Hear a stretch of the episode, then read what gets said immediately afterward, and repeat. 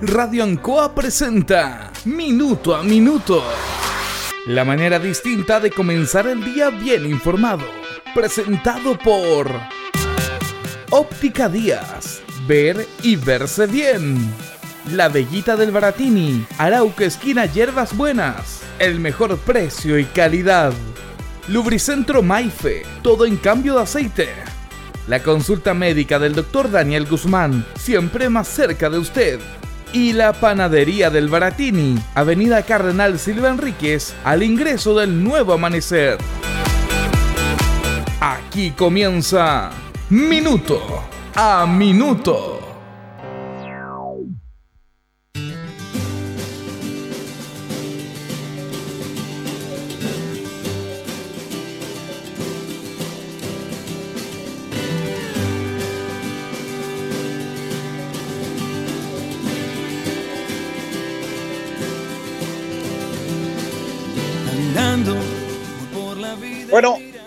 Comenzamos el verano de acuerdo al calendario. 21 de diciembre se comienza una época en la cual se dice que está todo bien, porque básicamente tiene que ver con un mejor clima, una mejor esperanza, el verano invita a salir, pero estamos en otros tiempos y es complejo. Y la verdad que esta fecha que puede ser de sol iluminado para muchos, es también de tristeza para varios, por lo que está pasando, por lo que va a venir y por lo que pasó. Antes de entrar a lo que vamos a hablar hoy día en nuestra editorial, queremos asociar a esto al verano situaciones también lamentables y tristes. Lo más importante es la vida humana. Hubo un accidente ayer en el cruce Miraflores, aproximadamente a las 22 horas, en el cual falleció una persona, otra está grave en nuestro hospital. Se trata de Ricardo Arriagada. Ricardo Arriagada era coronel, teniente coronel y jefe de la Guardia del Congreso Nacional. Él viajaba hacia Santiago junto a su familia después de pasar unos días en el sur. Eran cerca de las 22 horas. Viajaba con su esposa, con sus hijas.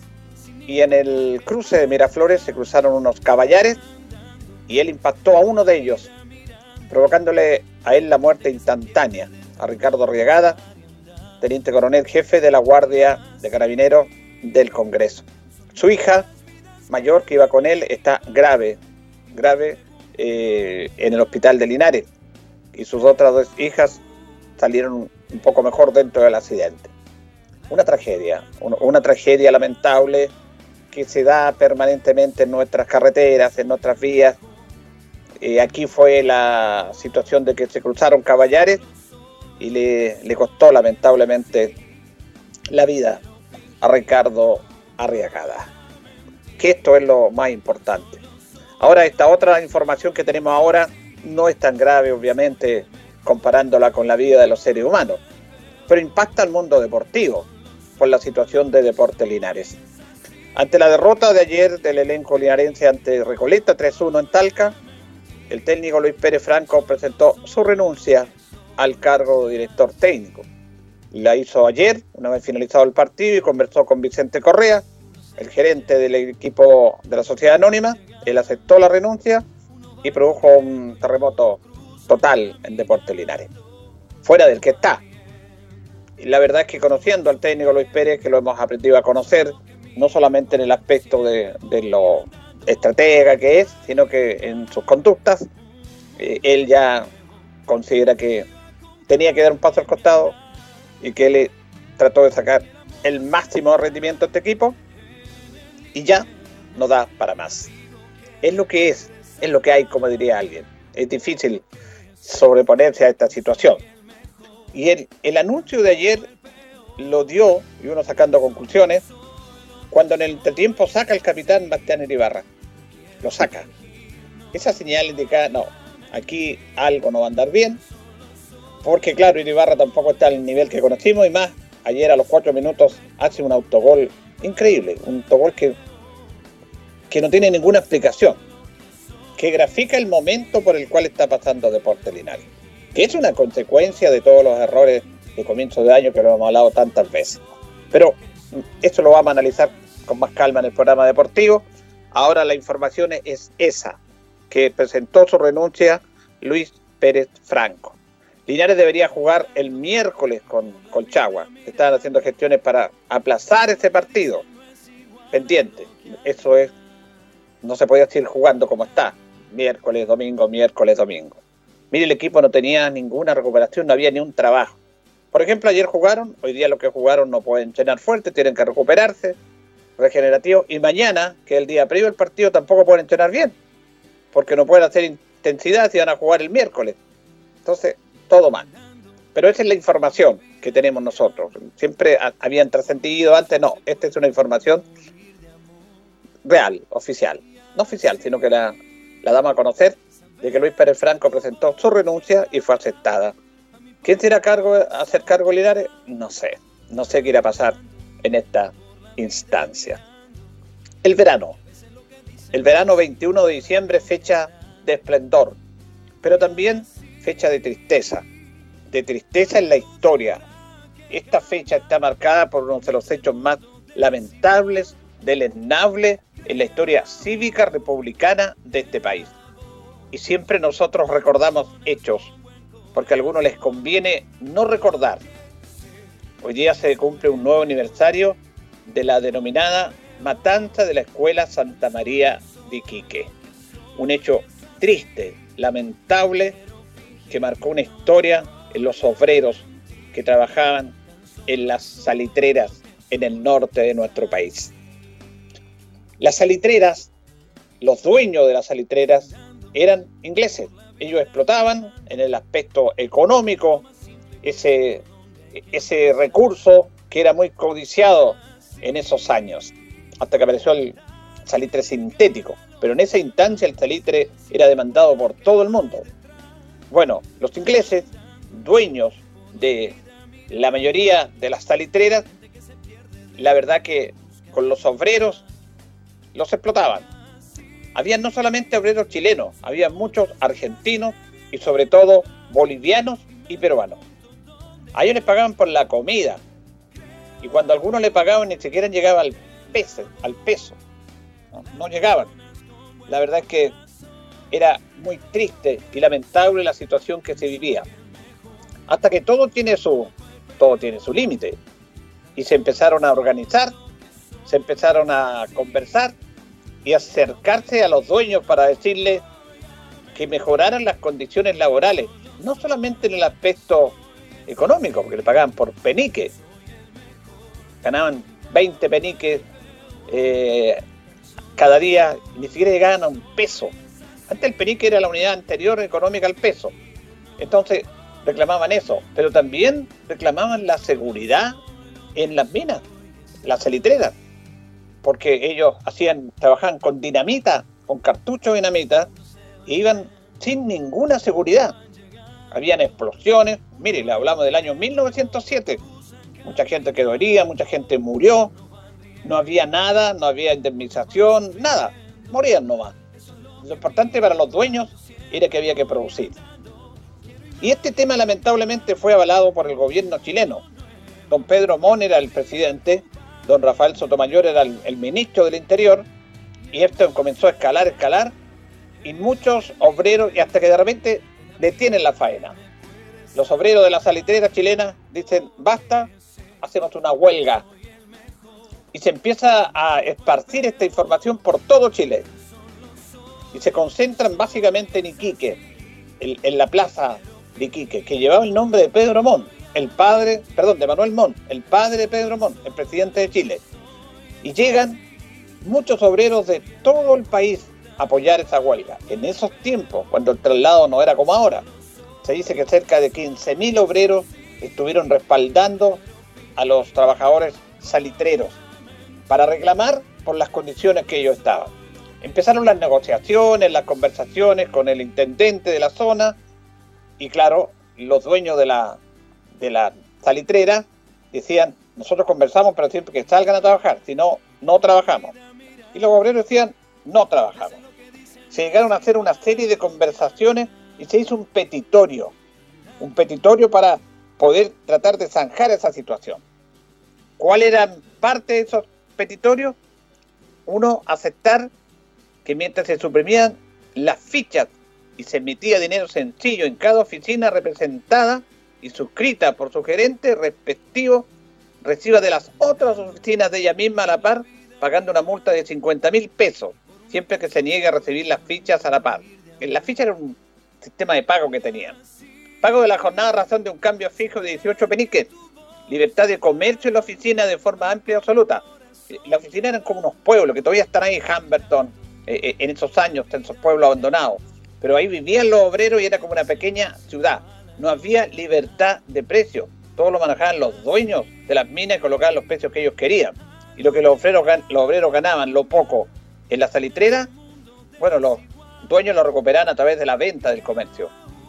También cierre general con reja de fierro de todos los cartuchos y chulladores de las oficinas salitreras, porque no tenían esos cierres, no había seguridad.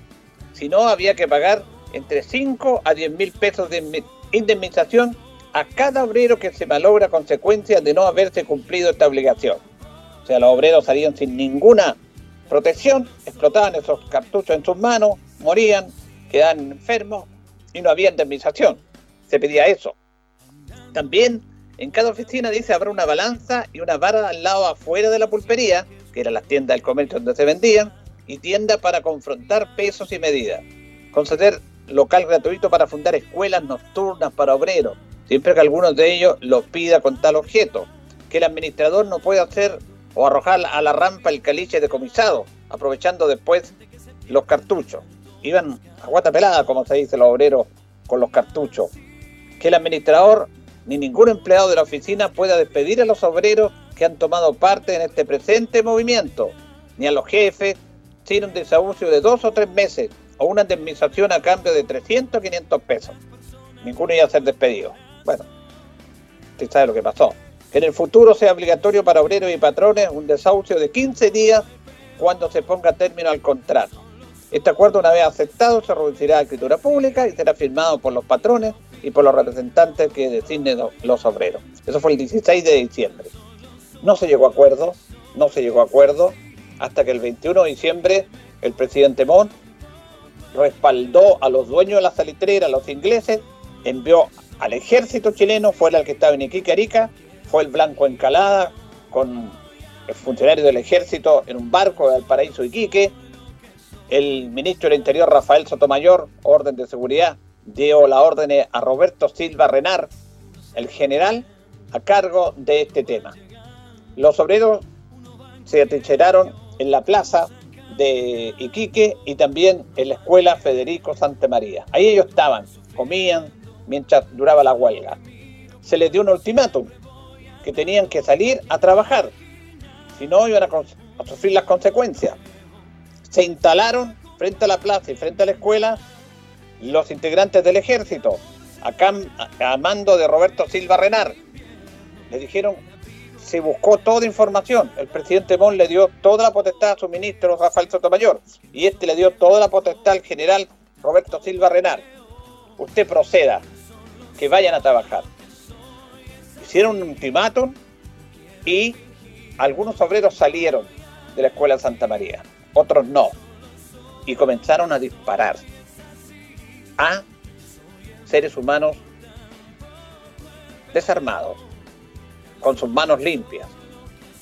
Y se disparó y hubo una masacre. Eso pasó en Chile. Ahora, algunos dicen que fueron mil, otros 500, otros 2000, hasta 2500 obreros asesinados por las balas del ejército chileno, a mando de Roberto Silva Renar, con el respaldo del presidente de la República, Pedro Montt, y su ministro del Interior, Rafael Sotomayor se repite la historia, defendiendo los intereses extranjeros, porque ni siquiera eran las minas o las salitreras en esos años chilenas. Estaban acá, por supuesto, en territorio chileno, pero quien las explotaba económica y financieramente eran los ingleses, eran los dueños. Un día vamos a hablar de, lo poderoso que era la persona encargada de eso, ni siquiera lo quiero nombrar. Y el gobierno lo respaldó a él y y no a los obreros, no a los trabajadores, que pedían lo justo, lo necesario, porque estaban siendo explotados, hasta que dijeron, basta. Queremos condiciones dignas de sueldo, pero queremos condiciones de seguridad, porque no podemos pretender que nuestros trabajadores mueran en la mina o mueran en la salitrera. Les dispararon, se dice que cerca de 2.200 personas murieron masacradas, indefensas. Eso pasó en Chile y eso no se puede olvidar. Pero fíjese que la historia es cíclica y si no llegamos a los niveles de violencia terrible que estamos ahora, llegamos, llegamos básicamente a lo que está pasando. Defender intereses extranjeros por sobre la dignidad de los trabajadores chilenos. Eso nunca más puede pasar, pero sigue pasando, sigue pasando. Nuestro recuerdo a estos obreros que murieron y lamentablemente condenar esto. Pero esto quedó reflejado con Luis Atby, que creó la cantata de Santa María y que se ha producido en el recuerdo para que no quede olvidado, porque algunos historiadores, algunos políticos lo, quieren olvidar. Se llama la cantata de Santa María que lo relataron, sacaron un disco cantado por Kila Payún y esta es la canción final de la cantata de Santa María que refleja absolutamente lo que pasó y que pide que en el futuro nunca más se pueda llegar a esta masacre de la escuela de Santa María. Un 21 de diciembre, cuando comenzaba el verano, para algunos terminó la vida, de 1907. Escuchamos este tema de Kila Payún en homenaje a los muertos de la cantata de Santa María.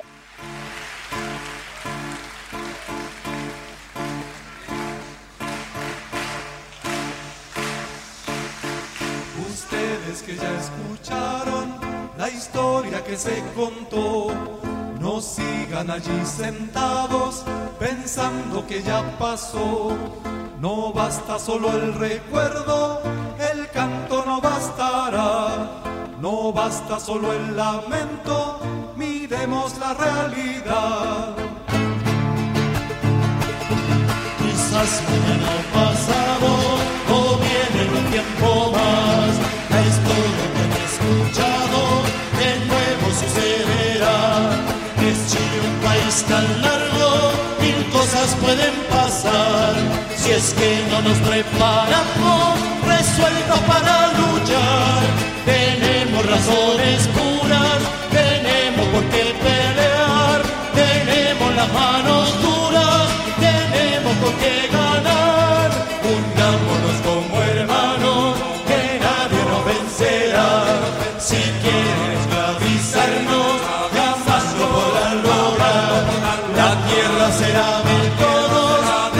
será nuestro el.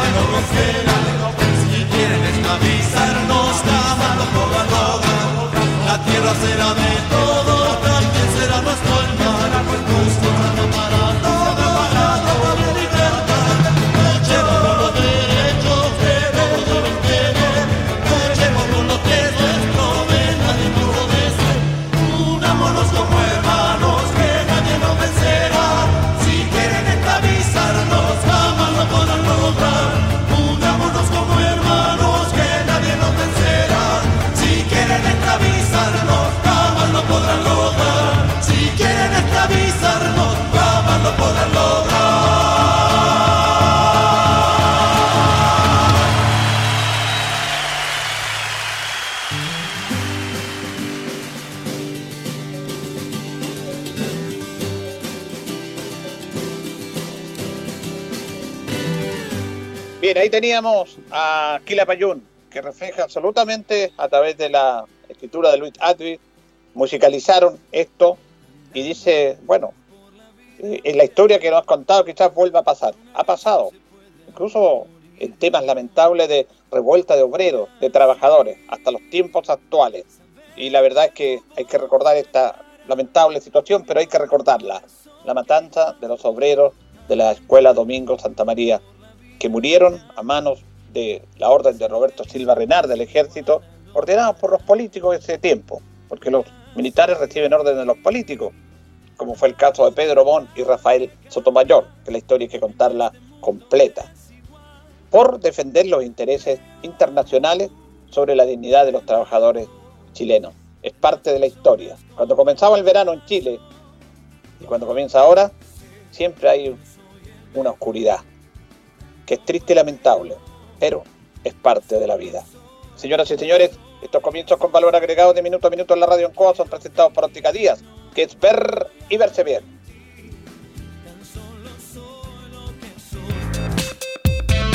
Óptica Díaz es ver y verse bien. Usted ya nos conoce, somos calidad, distinción, elegancia y responsabilidad. Atendido por un profesional con más de 20 años de experiencia en el rubro.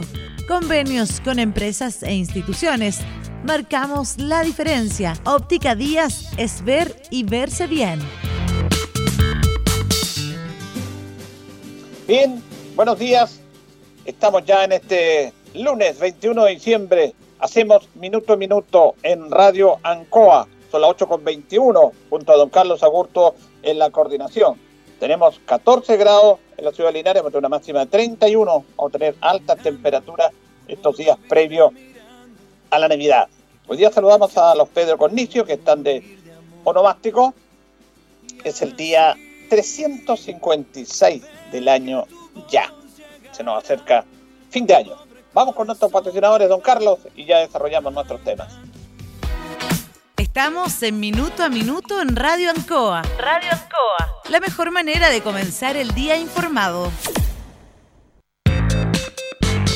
La consulta médica del doctor Daniel Guzmán siempre más cerca de usted. Se atiende por FONASA, ISAPRE, DIPRECA, CAPREDENA y particular. Se hacen lavados de oídos. El doctor Daniel Guzmán lo espera en Kutmoller 333 frente a la plaza. Lubricentro Maife, todo en cambio de aceite. Le dejamos su vehículo como nuevo. Personal calificado, una atención cercana, convenios con empresas e instituciones. Maife, el lubricentro de Linares, ubicado en Esperanza 633, entre Lautaro y Yumbel. La panadería del Baratini, el mejor pan, tortas, pasteles, brazos de reina de nuestra propia elaboración. Abarrotes, cecinas, frutas y verduras. El mejor precio y la mejor calidad. Lo esperamos en Avenida Cardenal Silva Enríquez, al ingreso del nuevo amanecer. Estamos a su servicio. Óptica Díaz es ver y verse bien. Usted ya nos conoce, somos calidad, distinción, elegancia y responsabilidad. Atendido por un profesional con más de 20 años de experiencia en el rubro. Convenios con empresas e instituciones. Marcamos la diferencia. Óptica Díaz es ver y verse bien. Son las 8 con 23, 8 con 23 de este día lunes 21 de diciembre. Hacemos minuto a minuto en Radio Ancoa. Bueno, ayer en 70 comunas del país, eh, convención constituyente, que es la nueva mayoría, es concertación, donde están los grupos de centro izquierda organizados en sus partidos políticos, hicieron una consulta ciudadana, porque no era, una, primaria, pero tipo primaria, para elegir a sus candidatos para ir unidos este conglomerado político a las próximas elecciones de alcaldes que se van a efectuar, recordemos, el 11 de abril del año próximo. En Linares, específicamente, estaban dos candidatos, Miriam Alarcón, actual concejala, y Waldo Alfaro, que fue serimilcense, militante demócrata, demócrata cristiano. Miriam Alarcón, militante del PPD. Se hizo esta consulta en el día de ayer en el Liceo Comercial, las votaciones, fueron a sufragar 1.678 personas. 1.678 personas. Y ganó Waldo Alfaro. Fue bastante estrecha la votación. Waldo Alfaro obtuvo 859 votos y Miriam Alarcón 819. Este fue básicamente lo que pasó ayer. Reitero, Waldo Alfaro 859 votos o preferencias, como usted quiera denominarla, y Miriam Alarcón 819. Por lo tanto, el candidato de la centroizquierda de la comuna de Linares para las próximas elecciones municipales va a ser el militante demócrata cristiano Waldo Alfaro. Bueno, aquí hay lecturas de esto, hay, hay que hacer lectura bien interesante en esto. Y tiene que ver con muchos factores que, aunque usted no lo crea, influyen en el aspecto político. Porque reitero, yo siempre lo he dicho, esto es política. Y aquí se notó la diferencia, a pesar que fue muy estrecha la votación, entre una persona que tenía un respaldo político de su partido, de su colectividad, como Waldo Faro, respaldada por la democracia cristiana, encabezada por la senadora Jimena Rincón, que estuvo aquí haciendo campaña por Waldo Alfaro, por toda la cúpula política y directiva, trabajando por su camarada, como se dicen ellos, para que lograra la preferencia y para que fuera la papeleta del 11 de abril. Había toda una maquinaria, yo no digo que sea malo eso, sino que había toda una maquinaria respaldando el trabajo de Waldo Alfaro. Nosotros conversamos con los dos candidatos la semana pasada, ¿se acuerdan? Bueno, a cambio de eso, Miriam Alarcón, que es militante PPD, no recibió el respaldo del PPD, muy tenue, muy tenue. Un aviso de Heraldo Muñoz, una llamadita, y ella sola se bancó esta campaña. Se bancó esta campaña y la verdad es que estaba muy sola en relación a lo que tiene que ser políticamente, porque ella necesita un respaldo. Y aquí hay lecciones que sacar. Por mucho que uno tenga apoyo de la comunidad, como el trabajo que está haciendo Miriam Larcón, que es un trabajo reconocido a través de, de ya su segundo periodo como concejala, de trabajo con la comunidad, ya tiene su oficina, está bien, y tuvo un buen respaldo, pero eso no basta. No basta para, para ir a un sillón alcaldicio que debe tener todo un respaldo político. Político. Entonces, aquí se notó que ella estaba muy sola, que los que deberían respaldarla no la respaldaron, y que el trabajo y que la votación que sacó Miriam Larcón es exclusivamente en base a su trabajo personal que se ha dado a través del Consejo Municipal, de su trayectoria como concejala, de trabajo social, de trabajo en comunidad. Y sacó una buena votación, 8.19. Waldo Alfaro sacó 8.59. Ahora, yo conversaba con varias personas y en el inconsciente colectivo de la gente que está informada de lo que pasa en Linares, en forma general, es más conocida Miriam Alarcón. Decían, va a ganar Miriam Alarcón, porque está en consejo, anda en esto, anda en actividades, tiene su oficina. Sin embargo, no ganó, porque ella estaba sola. Debía tener el respaldo político de su partido que no lo tuvo. No lo tuvo, o no pesó. No pesó. No vimos al presidente del PPD aquí haciendo campaña por ella, a parlamentarios haciendo campaña por ello, aunque no hay parlamentario acá del PPD, pero figura fuerte que el PPD la tiene. En cambio, la democracia cristiana, encabezada por la senadora Jimena Rincón, que fue quien levantó el nombre de Waldo Alfaro, que motivó la renuncia al partido de Luis Concha Guerrero, porque Luis Concha Guerrero era el que tenía más votos en el Consejo acá en votaciones, más que Waldo Alfaro pero la senadora prefirió a Waldo Alfaro antes que Luis Concha Guerrero. Luis Concha Guerrero a lo mejor le habían dicho, no, yo no quiero ser candidato a alcalde, yo quiero como concejal, incluso plantear como consejero, pero deben haberle consultado a él, haberlo tomado en cuenta, haber hecho una primaria con él, que es quien tenía la mejor votación en la democracia cristiana. Pero esto se decide desde arriba. Y una vez que se decidió desde arriba, bueno, Luis Concha Guerrero renunció al Partido Democrático Cristiano, empezaron a trabajar como trabajaron con Cristina Bravo. Este es un tema no menor, acá, y en Curicó. Y fue la candidata de Demócrata Cristiana para gobernadora regional. Trabajaron por Waldo Alfaro y es el candidato a las alcaldías de la centroizquierda, de la democracia cristiana. Entonces, ojo, no a mirar en menos esto. De todas maneras, aquí quedó claro esta lección.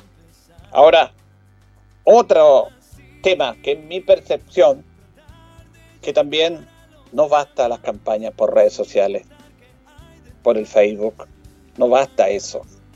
Hay que ir más allá. Entonces, aquí Miriam Alarcón también quiso apostar a, a, las redes sociales y que claro, le decían me gusta, algunos comentarios, la apoyamos, está bien, y hay que utilizar todas las plataformas, estamos de acuerdo, pero no centrarse solamente en el Facebook, en las redes sociales para una campaña. La campaña es terreno, terreno, terreno y terreno. Como lo hizo Waldo Alfaro con Jimena Rincón, que andaban cerca de donde vivimos acá, casa por casa golpeando. La senadora él y gente pidiendo su apoyo. Lo hacían. Más allá de las redes sociales. Esas son las lecciones que deja una elección. Si mire, la clase política está desacreditada. Eh, los políticos, la verdad que en general, porque hay políticos buenos, en general me refiero, están desacreditados. Pero cuando se llega a estas elecciones, se llega a través de una estructura y un reglamento político. Y hay que estar inserto en ese mundo.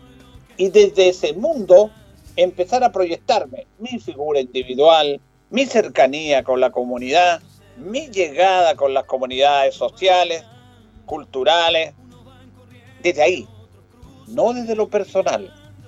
Porque si se empieza que cree que uno solo va a ganarle a una estructura maquinaria política, es difícil. Por muy bien que me vaya y por muchos votos que yo saque, como fue lo que sacó Miriam Alarcón. Porque estos votos de Miriam Alarcón, 8-19, son de ella, no son del partido, no son de la maquinaria política, son de ella. Y ese es un mérito. Pero no basta, no basta. Porque Waldo Alfaro, que era menos conocida mediáticamente en la generalidad de la comunidad, pero que tiene su pasado con el mundo de la iglesia, su cercanía con las comunidades, y además militante demócrata cristiano que recibió todo el respaldo de la democracia cristiana, le ganó a Miriam Larcón. Porque cuando se entra a competir con las estructuras políticas, hay que echar a competir bajo esas circunstancias y bajo esas condiciones. Solo no, es muy difícil, es muy difícil.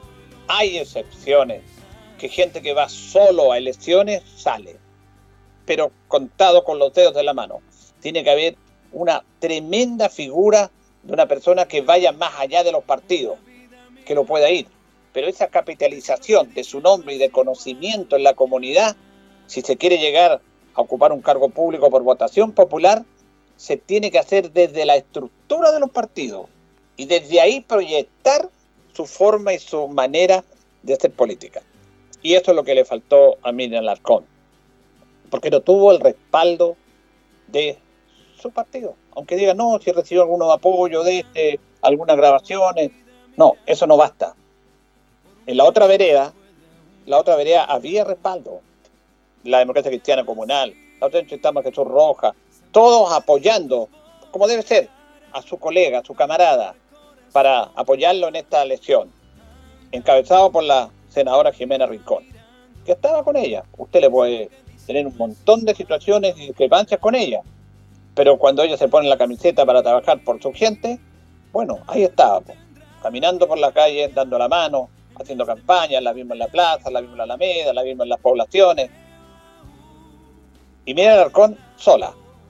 Y ella se tenía confianza. Sacó una excelente votación. La votación de Miriam Alarcón es personal. La de Waldo Faro es personal, pero también un apoyo importantísimo de su colectividad. Aquí conversamos con José Vargas Vega, con Jesús Roja, que son consejero y concejal respectivamente, que también la apoyaban. Y eso, en el fondo, en el fondo también influye. Son lecciones que sacar en este mundo político que no hay que desacreditar su estructura. Los políticos malos se pueden criticar. Los políticos que están y están haciendo mal su pega se pueden criticar. Pero la política hay que hacerla desde la estructura política. Si no, es muy difícil seguir avanzando en esta instancia. Vamos a ir a la pausa, don Carlos. Vamos a ir a la pausa y ya retornamos en nuestro segundo bloque. Andando por la vida mirando gente que se pierde de tanto.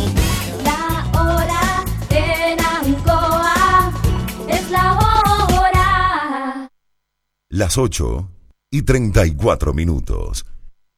¿Qué nos mueve a estar cerca de ti? Saber que la conectividad abre oportunidades y por lejos que estés, también mereces progresar. Mundo Pacífico hoy es mundo y nuestro propósito es acercar la fibra óptica a todas las personas a precio justo.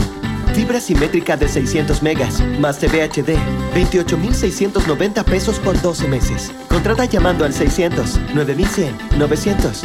Bases en www.tumundo.cl. Mundo, al alcance de todos.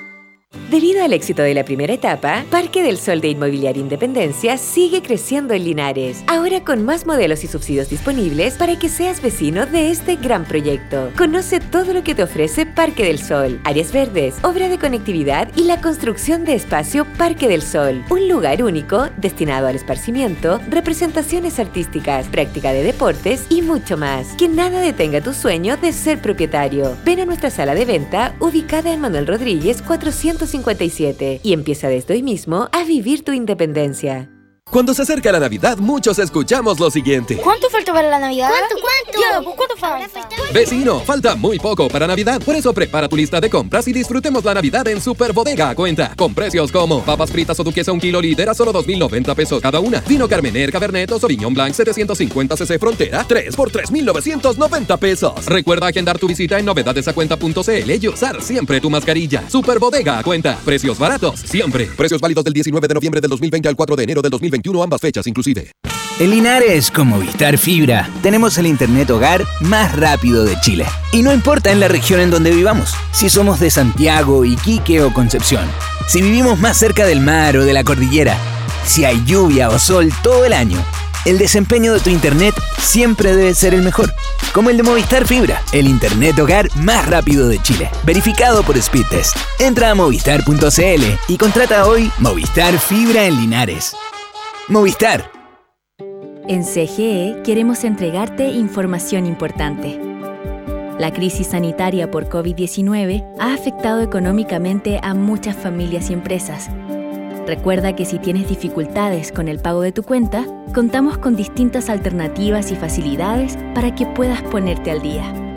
Regístrate hoy para acceder a los beneficios de la Ley de Servicios Básicos. Te esperamos en www.cge.cl juntos con energía. La cultura estuvo, está y estará contigo. De día o de noche, su acceso es sin límite de horario. No importa dónde estés, en la calle o en tu casa, la cultura te acompaña. En un libro, una película o una obra. Con o sin pandemia, siempre cultura. Descubre las plataformas digitales culturales que te acompañan siempre en eligicultura.cl, una iniciativa del Ministerio de las Culturas, las Artes y el Patrimonio. Gobierno de Chile.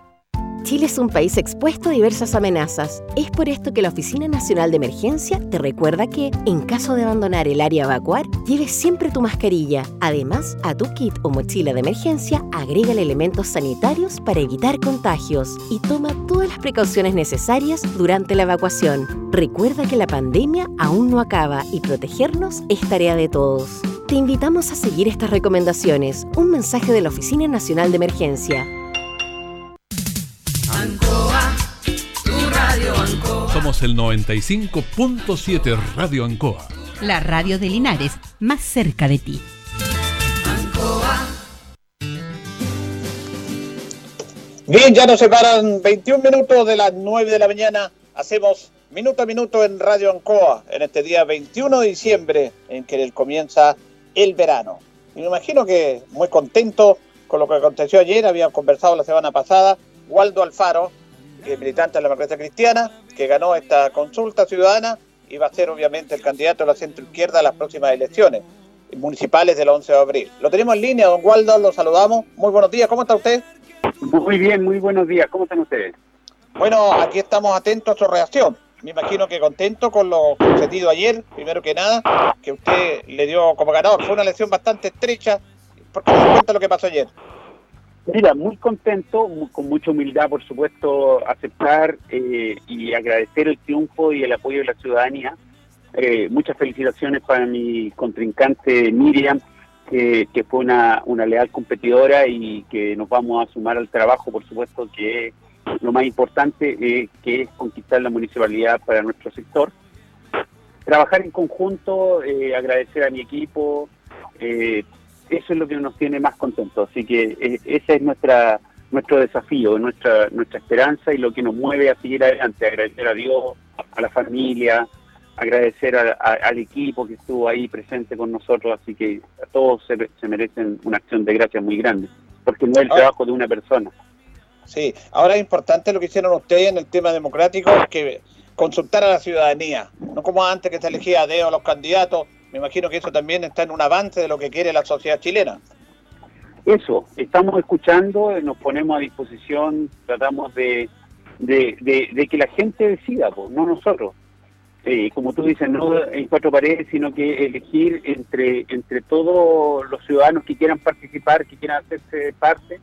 Y eso es muy importante, sobre todo porque cuando decimos que no tenemos participación, eh, cuando se dan las posibilidades de participación hay que tomárselo en serio. Entonces, agradecido a los que participaron, invitar a que siga participando la gente, porque si todos decidimos, las cosas son mucho más transparentes, mucho más transparentes para todos. Ahora, dentro de lo que usted vio en el día de ayer, de las personas que fueron a votar, que fueron 1.678, el rango etario era jóvenes, adultos, ¿cómo vio el rango etario? Y en mujeres y varones, ¿por qué no nos cuenta de lo que apreció ayer en la votación?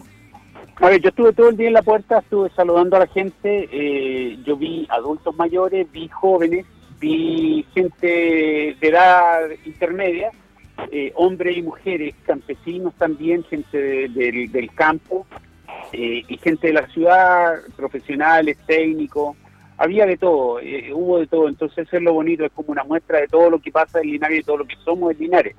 Y, y muy agradecido de la participación, yo creo que, que no hay que dejar de estar agradecido con eso, ¿ah? yo creo que eh, cuando la gente participa, la gente decide y eso nos hace bien a todos. Sí, es importante lo, lo que usted dice. Ahora lo- yo lo comentaba en, en otro bloque.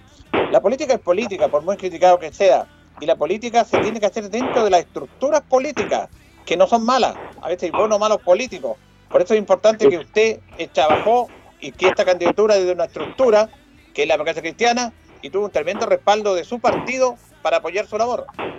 Exactamente, sí, yo creo que el trabajo en equipo y, a ver, nosotros tenemos instituciones, esta, es- nuestro país, nuestro Estado se compone de instituciones, eh, están compuestas por partidos políticos, por asociaciones gremiales, por sindicatos, por grupos de empresarios, por grupos de trabajadores. Así no, no, así nos organizamos y así nos estructuramos socialmente en Chile. Entonces, lo que pasa y lo que tenemos que hacer es darle, como tú dices, darle mejor calidad a las personas, a las instituciones, y esto se hace poniendo a las personas que tienen que estar en los puestos que deben estar. Entonces, no es saliéndose ni poniéndose en la vereda del frente ni apuntándola con el dedo, sino que es fundamentalmente entrar y desde dentro tratar de cambiar las cosas. Y ese es nuestro Claro. desafío. Ahora, Waldo Alfaro, estaba conversando con Waldo Alfaro, militante Cristiano que ganó la consulta en el día de ayer, que va a ser el candidato de la centro izquierda en las próximas elecciones. Me imagino que ahora él tiene que explayarse a los demás partidos. ¿Cómo va a hacer su trabajo para que su colectividad en general, la centro izquierda, se una para ir a esta elección? A ver, lo que nos tiene que unir a todos, primero que todo, es tener en el centro de nuestras preocupaciones a Linares, a toda la gente de Linares, especialmente al cajón de la al cajón de la Chigüeno, a Palmilla, a Vara Gruesa, a Las Toscas, todo lo que, todo lo que compone nuestra comuna. Tener eso en el centro y desde ahí ponernos a trabajar en un proyecto común. Nosotros tenemos una propuesta de proyecto que tenemos que ahora socializar con nuestro, con nuestros grupos y nuestros partidos que son la coalición y con los que ciudadanos y las organizaciones que quieran colaborar, hacer un gran grupo y ahí se trata de sentarse a compartir y a escuchar, sobre todo escuchar las ideas que todos tienen y, y tratar de incorporarlas en un proyecto común. Claro, que ese es, me imagino, el trabajo de ustedes para hacer una propuesta a la comunidad. Esta es nuestra propuesta, hacia allá vamos, y eso va a tener que consensuado y trabajado por ustedes. Esa es la idea, esa es la idea, con- consensuarlo para que trabajemos en conjunto y ya estamos haciendo nuestras redes, eh, dentro del partido nos está ayudando mucho nuestro concejal Jesús, eh, Claudia Aravena, mi jefa de, campaña, vamos a empezar a tomar contacto con los demás partidos, eh, escucharnos eh, y organizarnos rápidamente. La campaña es muy cortita, son hasta el 11 de abril quedan como 100 días, entonces eh, una campaña en 100 días no tenemos los recursos económicos para hacerlo, eh, vamos a, a caminar la ciudad, vamos a recorrer sus calles, sus campos, para transmitir nuestro mensaje. Bueno, y me imagino que desde ahora ya fue intenta la jornada, a lo mejor te da algún día, pero hay que empezar a trabajar ya. Exactamente, y hay que respetar también que estamos en días de Navidad, es una fiesta familiar, es una fiesta de la fe, y, y hay que respetar porque yo creo que el mensaje de, de- de la Biblia, del- del- de, Dios en este mundo también es muy importante. Jesús nace entre nosotros para, para mostrarnos lo importante de la vida y los valores que tenemos que, con los que queremos trabajar, que son la justicia, la transparencia, la humildad, que no se nos olvide eso a la humanidad que tanto lo necesita. Entonces, si no se nos olvida eso, eso ya es estar trabajando, estar eh, convenciéndose y, y trabajando la convicción de que cada día podemos ser mejores personas y, y cuando somos mejores personas le hace bien también a los demás. Claro, y aprovechando su presencia, don Waldo Alfaro, ¿qué le parece cómo vive la humanidad? ¿Cómo está el mundo actualmente? Yo hoy día recordaba, eh, comienzo nuestro programa, una fecha que es muy triste para Chile, el 21 de diciembre de 1907, la matanza de la, de la Escuela Santa María, más de 2.000 obreros mutilados por defender los intereses extranjeros de los ingleses en esos años. Y esta historia se repite lamentablemente en el tema del abuso hacia los obreros, los trabajadores. ¿Cómo ve ese concepto usted? ¿Qué, qué se imagina de eso? A ver, a mí lo que más me duele es que nosotros nos creemos y, y nos confesamos un país cristiano, es decir, eh, la gran mayoría de los chilenos cree en, en la fe, tiene fe en, en- Dios. Y, y- y un creyente en la fe en Dios, de- no estoy hablando de ningún credo en particular, eh, decimos que si creemos en Dios, ¿cómo, cómo nos, nos maltratamos uno a otro? ¿Cómo nos tratamos mal uno a otro? Y ahí es un problema que tenemos que, que enfrentar. Yo creo que, que, hemos sacado a Dios de la escuela, hemos sacado a Dios de nuestra vida y se nos olvida que, que, que hay una enseñanza que tenemos que recoger, que son valores que tenemos que vivir y que son cosas que tenemos que recuperar. Si, si muchos de los problemas que tenemos en nuestras ciudades es porque no nos respetamos, porque no nos valoramos, porque creemos que hay gente inferior y superior. Es decir, si somos todos hermanos, somos todos iguales, entonces no hay, aquí no hay gente más, más gente que otra, somos todos iguales. Entonces, si no recuperamos eso, nuestra sociedad eh, se va a autodestruir y el ser humano va a ser el depredador de sí mismo. Entonces, eh, yo creo que el llamado de Navidad es ese, este llamado a que de verdad desde, desde la humildad de un pesebre, de, un pesebre, de un pesebre que es una pesebrera, que es algo lo más oliente, desde ahí Dios nos muestra cómo hay que empezar a construir. Eso, Claro, por- eso es lo que yo veo. Claro, porque Jesús, que era el más poderoso, era más humilde. Pero cuando Exacto. las autoridades actuales nos entregan el gobierno de que lo más importante es producir, que es la economía y los valores quedan a segundo plano, pasa lo que está pasando en nuestra sociedad. Claro, si el problema de, de- de- que yo veo en Linares no es un problema de dinero, es un problema de gestión, es un problema de, de preocuparse de la gente en primer lugar y no de, de otras cosas. Bien, le agradecemos a Waldo Alfaro entonces este contacto que ganó la, la consulta ciudadana en el día de ayer y vamos a estar atentos a su trabajo, a sus equipos y cómo va a elaborar su propuesta para las elecciones del año 2021. Gracias, don Waldo. Muchas gracias a ti, ¿ah? muchas gracias, buen día a todos. Buen día.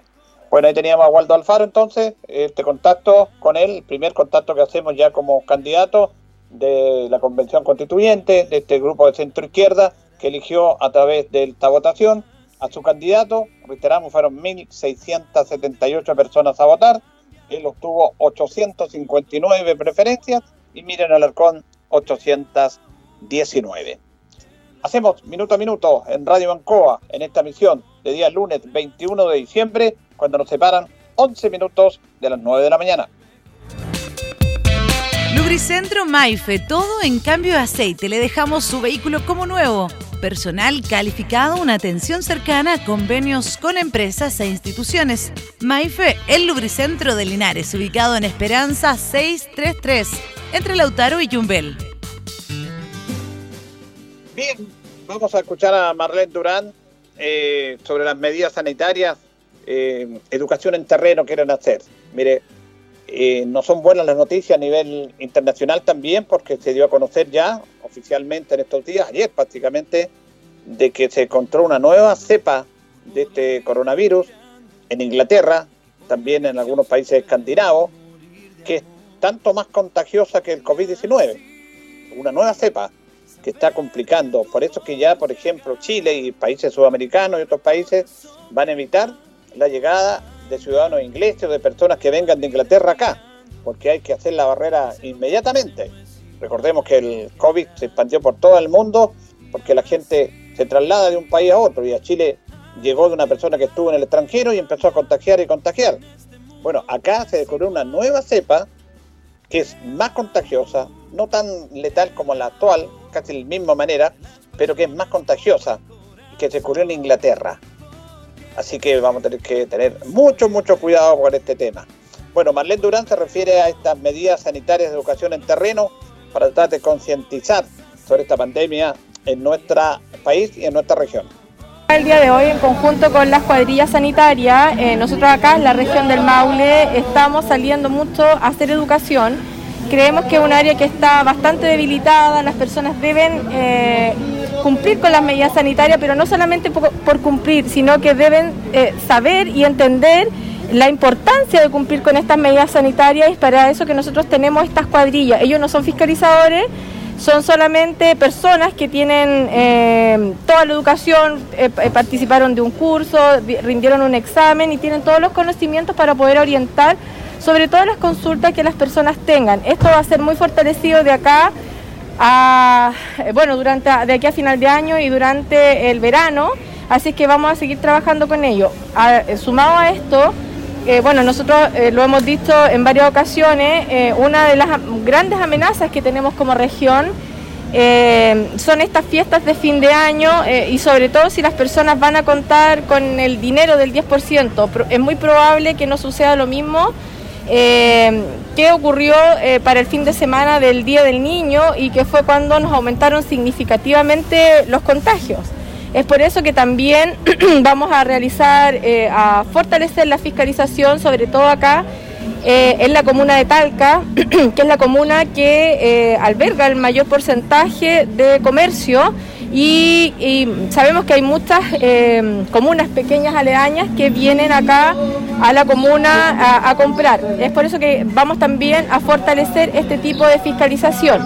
Y en conjunto con eso también vamos a aumentar la fiscalización eh, a locales que atienden en nocturnos, eh, resto bar, pub, eh, bueno, las discotecas no pueden funcionar y es por eso que vamos a estar fiscalizando eh, que se cumpla con toda esta normativa. Bueno, ahí están los trabajos eh, que se está haciendo de educación, de prevención en terreno, para tomar las medidas respectivas en relación a este tema. Se han aumentado los casos en el verano, también se recuperan. Reitero, son los casos activos los que motivan la preocupación porque hay contagio, pero se pueden controlar y hay gente que deja de ser contagiosa. Pero los casos activos, que los que contagian y que están, tienen que estar controlados. Y también la incidencia de, de positividad por PCR, que está en un 4,5 sobre 10 peligroso, y también la incidencia de casos activos en relación a los habitantes que tenga una comuna. Esos son los parámetros que se toman para ver los pasos 1, 2, 3, 4 o 5. Linares, reiteramos, está en fase 3. Vamos a escuchar al intendente, al intendente en relación a este tema. Él estuvo una visita el viernes acá, el museo, el viernes, el museo de Linares y de Yerbabuena. Para si Linares pasa fase 4, se pueden visitar estos museos, pero también haciendo el llamado a la prevención. Escuchamos al intendente. felicitar esta tremenda infraestructura. No lo conocía el museo y la verdad que es muy bonito, así que felicitar y la suerte que tiene la, la comuna de Linares y la provincia de tener este, este museo. Eh, pero efectivamente, primero hacer un llamado y reforzar el llamado hoy día al cuidado, porque eh, ayer tuvimos la mala noticia que cuatro comunas de la región del Maule retrocedieron al plan, el plan paso a paso etapa 2, una de ellas es San Javier, que es de la provincia de Linares, y hacer el llamado a que si bien tenemos el la muy buena noticia que dio el presidente Piñera hace unos días de que la vacuna llegará en los próximos días, primeras dosis al país, no nos podemos relajar. Estamos frente a una a un fin de año donde hay ferias navideñas, donde hay, hay actividades masivas, hay eh, eh, Navidad, Año Nuevo y, ahí se pueden producir muchos contagios. Por lo tanto, el primer llamado es a que no bajemos los brazos, sino por el contrario, estamos muy cerca de poder salir adelante con la llegada de la vacuna, pero, pero aquí tenemos que seguir siendo súper rigurosas, hemos sido un año muy duro para todos y no podemos relajarnos el último, el último tiempo. Así que primero eso y lo segundo, eh, destacar el trabajo que se está haciendo a través de- del Ministerio Patrimonio y la Cultura para, para, para prepararse a lo que viene en la fase 4. Nos gustaría que prontamente toda la mayor cantidad de las comunas de la región de Plan Maule pasen y podamos abrir la cultura que es tan importante para todos, eh, abrirlo eh, eh, a todo el mundo. Por lo tanto, la invitación es a que se cuiden, a que estén preparados para cuando ya se puedan abrir los museos, poder eh, asistir y, volver a, reencantarse con, el mundo de, la, de las culturas.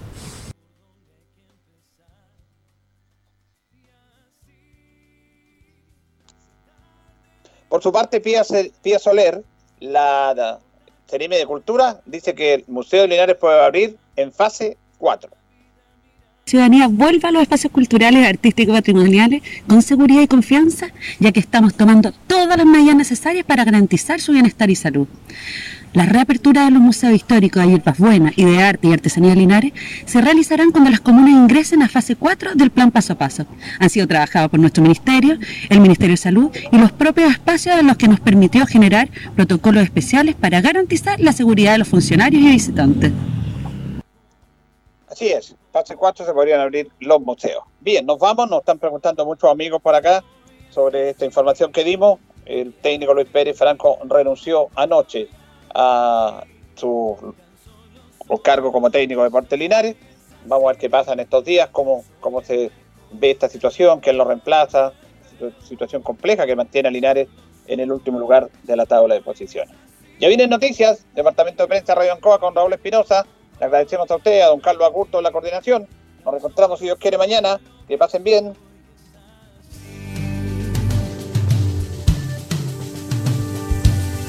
Unos se van yendo, otros van llegando, unos van corriendo. Yo Radio Ancoa presentó Minuto a Minuto.